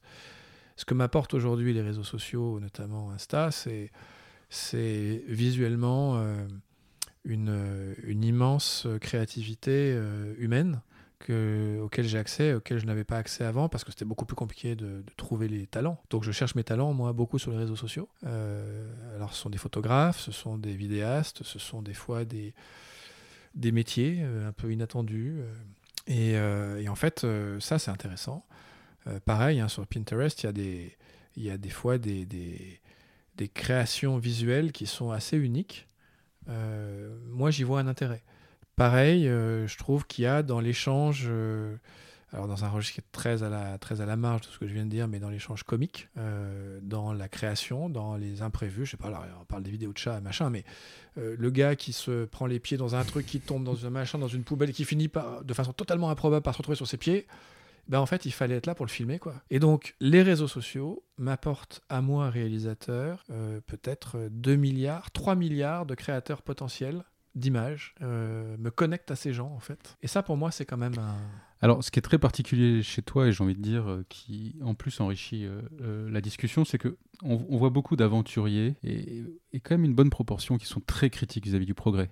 Hmm je te sens, bien sûr que je t'ai déjà entendu être critique de, choses qui se passent dans la société, mais je ne te sens pas critique vis-à-vis du progrès. J'ai l'impression que tu accueilles ça quand même comme une, avec la même curiosité que celle qui t'emmène euh, à l'autre bout du monde. Moi, je crois qu'il faut donner juste du sens au progrès. En fait, il faut D'abord, le progrès, je pense, est inhérent à l'espèce humaine. J'ai fait des films sur le sujet ces dernières années et je m'émerveille de l'incroyable talent humain, de l'incroyable capacité d'adaptation, à la fois euh, sociétale, mais aussi technique et technologique et scientifique. Et je pense qu'il faut surtout pas minimiser ça. Euh, euh, voilà. Pour autant, je suis pas technophile, c'est-à-dire que euh, je ne crois pas que la technique et la science soignent ou soient à même de résoudre des problèmes. Il faut, je sais pas qui a dit ça, mais je sais quelqu'un l'a dit, il peut pas y avoir de science sans conscience, il peut pas y avoir de, il peut pas y avoir de sens, il peut pas y avoir de science sans sens, de technique sans, de technologie sans, sans avoir un sens à ça. Et le progrès, euh, bah, le progrès c'est ça, c'est de s'emparer d'une solution et de lui donner un sens. Alors c'est en préparant cet épisode, j'ai repensé à une lecture que j'avais faite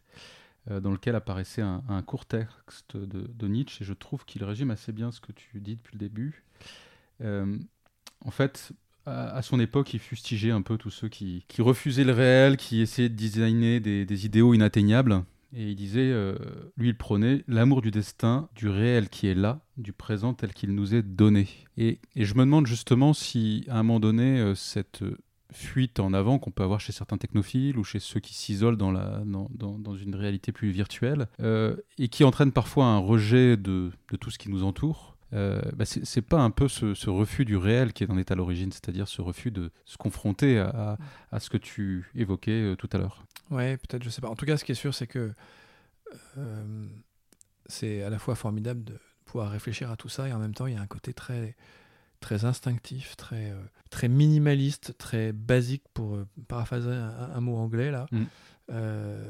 en fait, juste la chance de vivre sur Terre, c'est un truc énorme en fait quoi. C'est de pouvoir respirer, de pouvoir boire cette eau, de pouvoir sentir de la matière dans ses, dans ses, dans ses doigts, de, les, odeurs, les parfums. Les... C'est quelque chose de magique. C'est Pesquet qui me disait ça. Il me disait, il y a un truc incroyable, c'est qu'en fait, tu sens, euh, quand tu reviens sur Terre, le premier truc frappant, c'est les parfums. Mais en fait, même, même sur Terre, quand tu es un terrien, tu peux le vivre ça. C'est-à-dire quand tu es sur un bateau, pendant des semaines, tu perds une grande partie des odeurs. Et en fait, tu sens la Terre trois jours avant de la voir. Parce qu'en fait, l'odeur de la terre arrive, la terre mouillée, la terre humide, l'eau, l'eau douce. Et en fait, euh, c'est ça euh, ce dont on est capable. C'est ça notre vraie vie, en fait. On est euh, fait de sens, on est fait de sensations, on est fait d'expériences, de, d'expérience évidemment, on, est, on a un cerveau qui n'arrête pas de travailler évidemment, mais, mais sur le fond, euh, il y a un moment merveilleux qui est juste de vivre, euh, bah, je sais pas si c'est l'instant présent, c'est un truc un peu galvaudé là, mais c'est de vivre l'expérience du moment en tout cas, quoi, la vivre pleinement. Et, et c'est vrai que peut-être notre vie de confort là, depuis 150 ans, où on se vautre dans ce confort, c'est infernal, quoi. elle nous fait passer à côté de ça. Elle nous fait souvent même passer à côté de ça. Et alors justement, euh, on, a démarré ce 21e siècle et, qu'est-ce que tu as envie de dire justement aux personnes qui ont peur de l'avenir, à ces jeunes adultes qui ne veulent plus avoir d'enfants qui disent euh, voilà euh, demain on ne sait pas ce que ça va donner donc je veux plus avoir d'enfants je je veux plus trop prendre de risques? Et ben en fait moi ce que je alors là pour le coup c'est en plein dans le sujet que je fais en ce moment là le prochain film que je, sur lequel je travaille. Euh, je pense que la, le plus grand combat qu'on doit mener, c'est euh, contre nos propres peurs. C'est-à-dire que euh, elles ont une raison d'être, ces peurs. C'est-à-dire que historiquement, la peur de se faire bouffer par un lion, c'est un truc qui est quand même sérieux, quoi. Parce que si on se fait bouffer par le lion, ben on est bouffé, hein, donc c'est fini, quoi. Mais on n'en est pas là, en fait. C'est pas du tout ça qu'on vit. Là, aujourd'hui, ce qu'on vit, c'est euh, un espèce de monde où on se fait peur, nous, tout seuls. C'est-à-dire qu'on a peur de ce qui n'existe pas. Euh, on n'a aucune idée de ce que sera notre futur.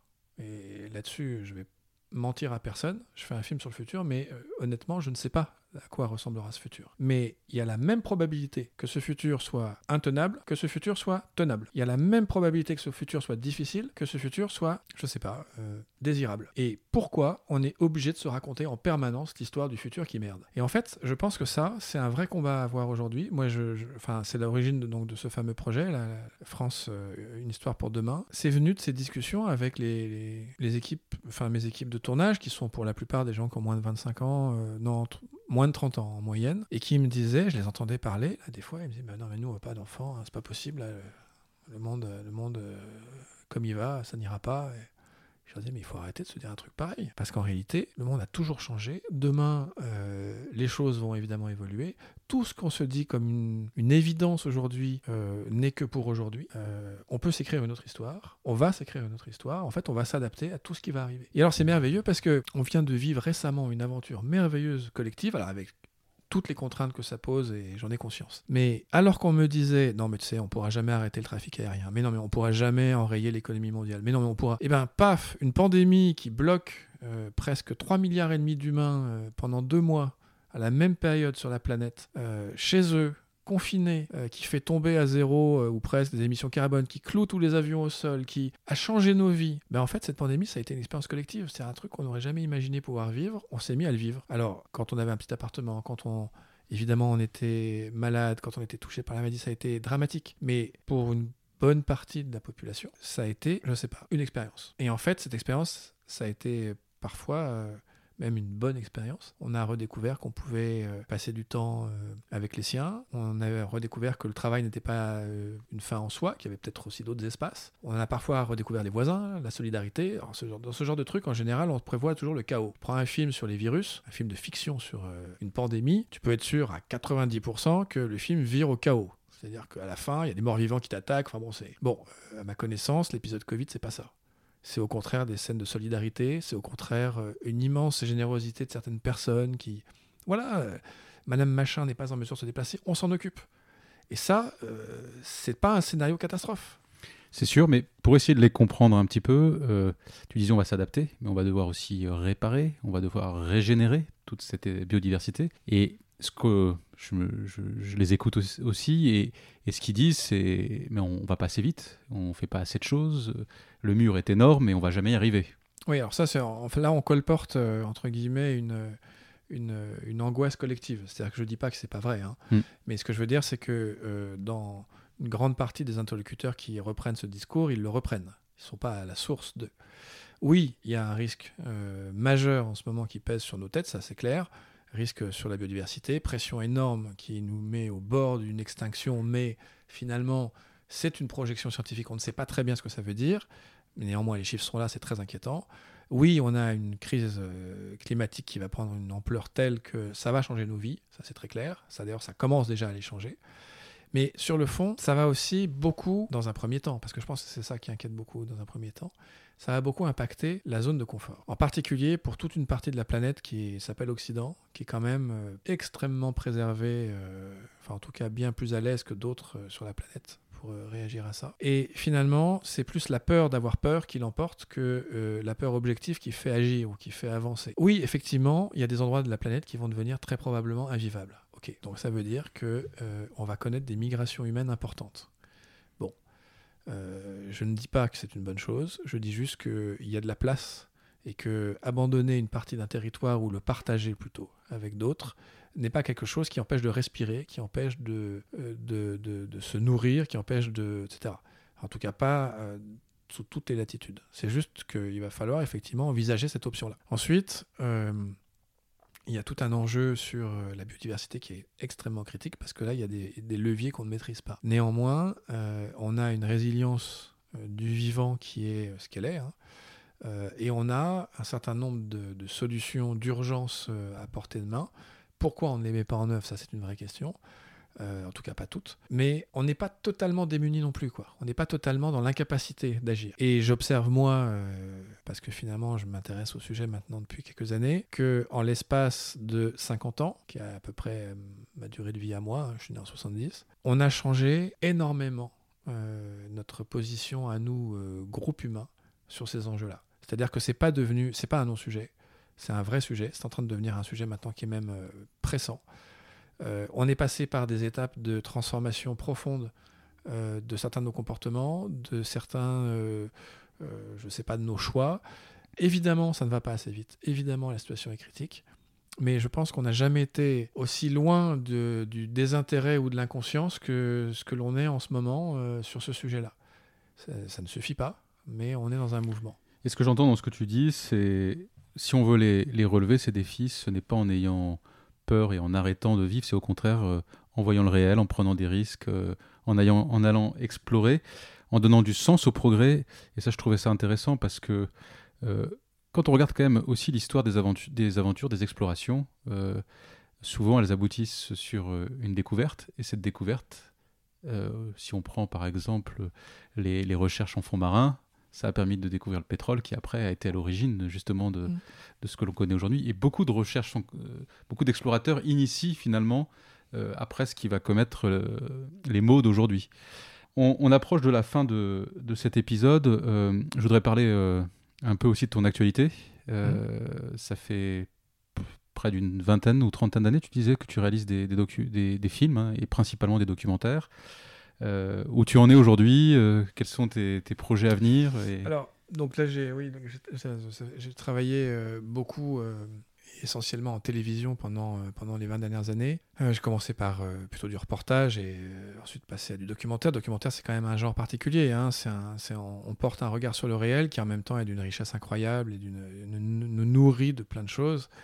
C'est vrai qu'aujourd'hui, j'ai l'impression d'arriver, moi, à une étape euh, importante euh, de, où j'ai envie de, de fiction. J'ai envie d'utiliser l'outil de la fiction pour, ben, finalement, pour, pour aller encore dans un autre métier et un autre domaine, explorer un autre domaine.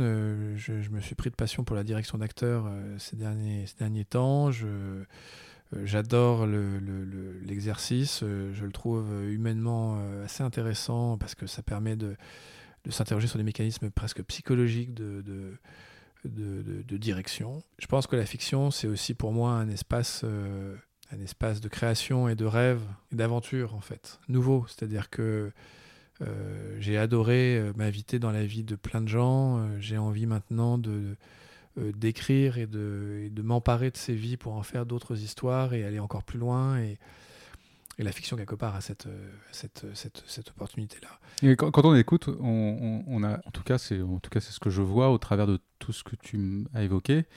On, a l'impression quand même que comme fil conducteur, il y a toujours euh, ce dialogue avec l'enfant que tu as été, euh, celui qui était dans sa voiture et qui s'ennuyait, et qui imaginait des histoires, comme si tu, il, il était impératif pour toi dans cette vie que tu as sur Terre, le temps qui t'est donné de répondre aux rêves de cet enfant, de jamais le, le renier, de toujours être connecté à lui. Oui, je pense qu'il y, a- sans doute un peu de, il y a- sans doute un écho de ça, bien sûr, en moi. Moi, je crois surtout que au fond, au fond de moi, ce que j'aime, c'est raconter des histoires. C'est et je pense que c'est quelque chose d'ailleurs d'assez universel. S'il y a bien un élément qui réunit 8 milliards d'humains, c'est cette capacité à se raconter des histoires mutuellement, qui nous font voir le monde différemment, qui nous le font vivre différemment, peut-être aussi, qui nous font aller plus loin que nous-mêmes, des histoires plus grandes que nous, en fait. Et, euh, et je crois que c'est ça, hein, c'est ce que m'offre moi la magie du cinéma. Je reste, euh, je vais cinq, euh, je, je vois à peu près 5 films par, par semaine au cinéma. Il y en a, je sais pas combien qui sortent, je peux pas. Mais quand je suis enchanté, je suis enchanté. Je me dis que ça marche encore sur moi, quoi. Et, et je crois que justement, c'est ça qui est, ça qui est beau, c'est que c'est éternellement renouvelé cette, cette sensation de découvrir, de, de s'ouvrir à d'autres, d'autres regards, d'autres expériences. Le... Je pense néanmoins que le réel, le monde du documentaire, le monde du nourrira mes fictions. Parce qu'en fait, euh, rien n'est jamais plus fort que le réel. Et alors justement, parlant de réel, on, a des événements terribles aujourd'hui en, Ukraine, avec le conflit avec la Russie. Je, me suis demandé, parce que c'est un, territoire, c'est des territoires que tu connais très bien, tous dans lesquels tu es allé plusieurs fois. Alors je, connais, je connais mieux la Russie que l'Ukraine. la Russie que l'Ukraine. Et tu n'as pas eu envie de, de couvrir à un moment donné ce, parce que j'imagine que ça t'a touché, toi qui, aime, la Russie, qui aime sa littérature, qui aime les habitants russes. Alors moi, j'avoue que je me suis pris ça un peu comme une, comme une claque parce que j'ai travaillé pendant presque deux ans, presque trois, à la préparation d'un grand film sur la Russie, qui finalement a été arrêté euh, au moment quasiment du démarrage des tournages. C'était un film qui était destiné à nous faire mieux connaître le grand voisin russe, euh, parce que finalement c'est un c'est un continent à nos portes, quoi. J'ai évidemment un attachement particulier à cette, euh, région du monde parce que ma mère est, prof de russe, donc euh, enfin, euh, j'ai toujours entendu cette langue, j'ai toujours, voilà, je, et autant j'avais de la facilité à raconter à mes copains quand j'étais môme que j'avais habité aux États-Unis pendant des années et que donc, bah, c'est super, t'es en Californie, c'est trop la classe et tout. que quand je leur disais que ma mère était prof de russe, mais qu'est-ce qu'elle fait chez les rouges, les bolcheviks, les, euh, les sauvages, enfin, des espèces de trucs avec un couteau dans les dents, enfin, il y avait des trucs comme ça. Bon.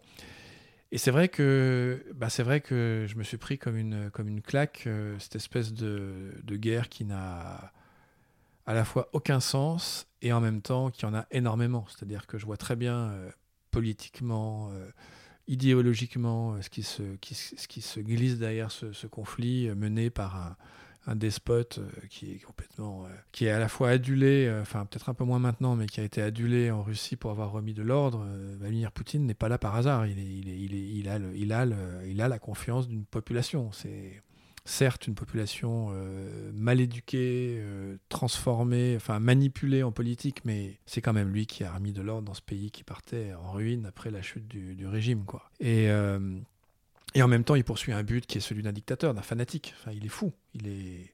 Est-ce qu'il est seul? Est-ce qu'il est... Qu'ils sont nombreux? J'avoue que c'est une question à laquelle j'arrive même pas à répondre. Une partie de mes amis russes, les plus jeunes pour certains, sont passés par la case prison ces derniers temps pour avoir refusé d'être d'être d'intégrer l'armée. Euh, parce que voilà, idéologiquement, ils voyaient pas pourquoi. J'ai des amis euh, russes mariés à des Ukrainiens ou Ukrainiennes. Enfin, c'est un truc impossible. C'est et en même temps, euh, voilà, c'est l'Ukraine, quoi. C'est la Rousse de Kiev, c'est le, le, joyau de l'Empire, hein, quand même, l'Ukraine. Donc, forcément, il y a, a, y a, de la cupidité. Alors après, pourquoi moi, j'y suis pas Parce qu'en fait, parce qu'en fait, aujourd'hui, je suis sur un autre terrain, je pense. C'est-à-dire que j'y ai pensé. À un moment, j'ai eu envie. J'ai un ami ukrainien en plus qui était très, euh, très motivé pour, euh, pour qu'on fasse quelque chose. Mais en fait, au fond de moi, je crois que la période pays en guerre, je, je, je suis plus J'ai pas envie de faire du reportage. Euh, je pense que j'aurais envie d'imaginer un, un angle documentaire peut-être pour. Euh, mais je crois que d'autres euh, sont sur le sujet en ce moment. J'ai des confrères et des consoeurs qui travaillent euh, à de beaux films. Anne Poiré fait des choses merveilleuses. Je, crois que j'ai aussi envie de, me dire qu'on y a plein de talents en fait. on partage. on partage le talent des autres, en fait, aussi en regardant ce que d'autres font, ce que d'autres écrivent, filment. et je crois que c'est bien aussi comme ça, en fait. Et sur ce dernier point, parce que tu, as très clairement dit comment tu, gardais espoir dans l'avenir en, lien avec le dérèglement climatique, et, face à ce conflit, euh, qu'est-ce que tu dirais euh, aux, générations qui, ont été frappées par le Covid, qui euh, ont le dérèglement climatique devant elles et, qui en plus voient ce conflit aux portes de l'Europe? Je ne vois que des bonnes choses en fait. C'est-à-dire que malgré tout ça, euh, ce que je vois arriver, c'est du changement. C'est un nouveau monde, euh, avec euh, sa part évidemment de, dommages collatéraux qui sont importants, je ne le nie pas. Hein. Mais ce que je vois arriver, c'est un nouveau monde qu'il va falloir construire, une nouvelle façon de, de, vivre. Je pense que c'est la plus belle promesse qu'on peut se faire, c'est-à-dire que la question, c'est pas de savoir si on remplace une voiture au pétrole par une voiture à hydrogène, on s'en fout, c'est un détail ça en fait. Parce que d'abord, ça ne marchera pas comme ça. C'est la question, c'est de savoir quelle mobilité on veut, c'est de savoir comment on veut vivre avec les autres, c'est de savoir quelle résilience, quelle, euh, solidarité, quel sens on veut donner à notre vie en fait. Euh, moi, je vois beaucoup de gens autour de moi et surtout chez les jeunes une quête de sens très forte. Euh, je l'avais pas moi cette quête quand j'avais leur âge. J'étais hyper con, je pense en fait. C'est-à-dire que j'avais très envie de courir le monde parce que je trouvais ça fun. euh, traverser le désert en moto, je trouvais ça top. Mais en fait, ça avait aucun sens. C'était juste pour moi. Et aujourd'hui, moi, je vois en particulier des jeunes qui ont une vraie quête de sens. Et en fait, euh, je suis assez admiratif. Je trouve que c'est très beau. Euh, c'est sans doute par la force des choses. hein, je- J'en ai conscience. Mais c'est c'est beau d'être comme ça. C'est beau de se poser ces questions. Moi, j'ai des gens qui me disent euh, Toi, tu as de la chance, tu as voyagé dans le monde entier. Ben, moi, je pourrais pas.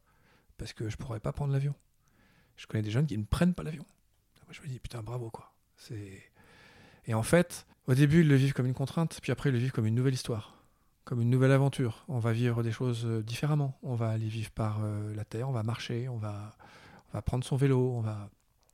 Et dans le film que je prépare en ce moment, sur euh, la France du futur, là, et ben, tu sais, quand on enlève cette voiture, là, qui est dans nos vies, Mm. qu'on la remplace par un vélo, je dis pas que c'est ce qui va se passer uniquement. hein. Ben, en fait, d'un seul coup, c'est pas le moyen de transport qu'on change, c'est toute la vie qui va avec. C'est-à-dire que d'un seul coup, tout ce qui est au-delà de la portée du vélo, tout ce qui est trop lourd pour un vélo, eh ben, c'est trop loin ou trop lourd. Et d'un seul coup, tout ton monde change, le périmètre change. Donc tu sais que tu n'habiteras pas à 150 km de ton travail. Tu feras pas 300 km euh, ou je sais pas combien de milliers par semaine en avion pour aller travailler. Non, tu travailleras dans un périmètre qui est le tien. Et donc tu vas connaître les gens autour de toi. Et pareil, tu vas vivre avec les gens autour de toi. Et petit à petit, tu vas recréer une nouvelle histoire, en fait. Et je crois que c'est comme ça que les choses vont arriver demain. C'est, ouais, il y aura peut-être plus euh, 12 000 avions dans le ciel au-dessus de Paris. Mais en fait, qu'est-ce qu'on va perdre à ça? Moi, je crois qu'on va rien perdre à ça, quoi. Au contraire, on va gagner plein de choses. Et je crois ça aussi parce qu'il faut arrêter de se faire peur. hein. Parce que la peur, ça paralyse. Il y a un moment où il faut se dire, euh, bougez-vous, parce que voilà, la situation est critique et on a fait des films pour annoncer ça, des bouquins, on a. Mais maintenant, euh, même le rapport du GIEC, même les rapporteurs commencent à changer leur discours. Ils commencent à dire, bon, c'est inquiétant, mais on a des solutions. Je crois qu'il faut croire à ça. Merci Mickaël. Pour euh, clore cet épisode, euh, est-ce que tu aurais trois œuvres artistiques, ou même plusieurs, si tu en as plusieurs, n'hésite pas, à partager avec euh, nos auditeurs et nos auditrices? Alors ça, c'est la question piège, genre euh, question du journaliste. Alors ce qui est rigolo, c'est que quand tu me poses cette question, je pense à un truc, parce qu'on parle d'aventure, je pense à un titre euh, d'un groupe qui s'appelle Indochine, le titre s'appelle L'Aventurier. Et en fait, ce titre, c'est rigolo, c'est mon premier vinyle. C'est quand même drôle l'histoire. C'est-à-dire que quand j'ai eu, quand j'étais plus jeune, j'ai eu un une espèce de tourne-disque en plastique là. euh, et mon premier disque, ça a été le euh, 45 tours de l'aventurier d'Indochine. Et en fait, euh, j'ai utilisé d'ailleurs ce morceau dans un de mes films récemment. Là. Et en fait, c'est rigolo, mais euh, à l'époque, j'avais pas du tout l'idée que je pourrais m'intéresser à des terrains d'aventure. hein. Euh, J'adore toujours ce morceau. Et il a plein de sens pour moi. Après, le... Allez, un bouquin. Alors pareil, c'est pas tout jeune, ça. hein. Henri de Montfred, euh, les, secrets de la mer Rouge. Montfred, c'est le, je crois que c'est d'ailleurs même le premier roman d'aventure que j'ai lu, et c'est mon grand-père maternel qui, voyant que j'étais complètement désœuvré un jour, m'a dit mais qu'est-ce que tu fais, tu t'ennuies là? Je dis ouais, je m'ennuie, machin, les vacances et tout. Il m'a dit bah tiens, t'as qu'à lire ça. Je suis tombé dans Henri de Montfred, mais alors comme euh, comme dans une marmite quoi. C'est-à-dire que je dévorais ces, je les ai tous lus, je pense d'ailleurs. Et pour moi, c'était le héros absolu. C'était le mec qui s'embarquait sur un boutre. euh, D'ailleurs, j'ai après navigué dans ces régions. hein, euh, avec euh, à bord euh, son équipage mené par un mec qui s'appelait Abdi, qui était un, Danakil ou je sais pas quoi. Bon, après, je suis parti tellement dans mon rêve que ce gars était l'aventurier parfait. Et puis un jour, j'en parle avec mes parents qui disent Mais enfin, t'es complètement dingue. Mon Fred, c'est un salaud. C'est un mec qui est trafiquant d'esclaves, trafiquant d'armes. et, et il, est, il est pire que tout. Et en fait, pour moi, c'était le héros. Donc je voulais pas du tout qu'on me dise que moralement c'était réprouvable. Henri de Montfred, qui a beaucoup, euh, je pense, contribué à mon rêve d'aventure par la mer aussi.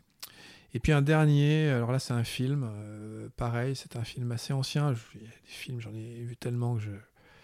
Mais c'est un film qui m'a beaucoup marqué, qui s'appelle Le Crabe Tambour, qui est un film de Schoendorfer qui raconte la vie d'un officier de marine donc euh, qui quitte le Vietnam euh, dans les années 50 et puis qui part dans une espèce de vie d'aventure. euh, adieu vieille Europe. euh. le, personnage de, du crabe tambour, c'est cette espèce de, bonhomme qui finalement vit dans une forme d'idéal mais aussi assume un peu cette, nature.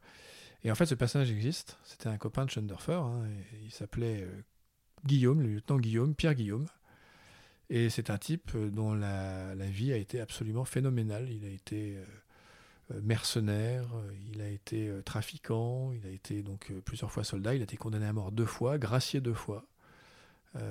Il a fait donc le coup d'État aux Comores en tant que mercenaire, mais il a également fait partie de l'OAS pendant les années noires en Algérie. Et en fait, ce type, quand j'ai monté le projet de la Jonque, était encore en vie. Et, et en fait, euh, le hasard a fait euh, que je l'ai rencontré. Et que je lui ai dit écoutez, commandant, euh, j'ai reconstruit une jonque, j'habite Saïgon, j'ai vu le crabe tambour, et puis je pars, est-ce que ça vous dit d'en être? Et il m'a dit ouais, je viens. et je suis parti avec le crabe tambour à bord de mon bateau. Merci pour ces partages, Michael. Merci pour aussi ce- cet élan très inspirant sur euh, notre présent, sur l'avenir. J'étais ravi d'échanger avec toi. Merci à toutes et à tous. Si vous avez aimé ce podcast, n'hésitez pas à le partager sur les réseaux sociaux. Si vous avez des commentaires sur cet épisode ou des suggestions sur de futurs thèmes à aborder par Signalétique, vous pouvez bien sûr m'adresser vos messages. Je vous donne rendez-vous au prochain épisode. À très bientôt.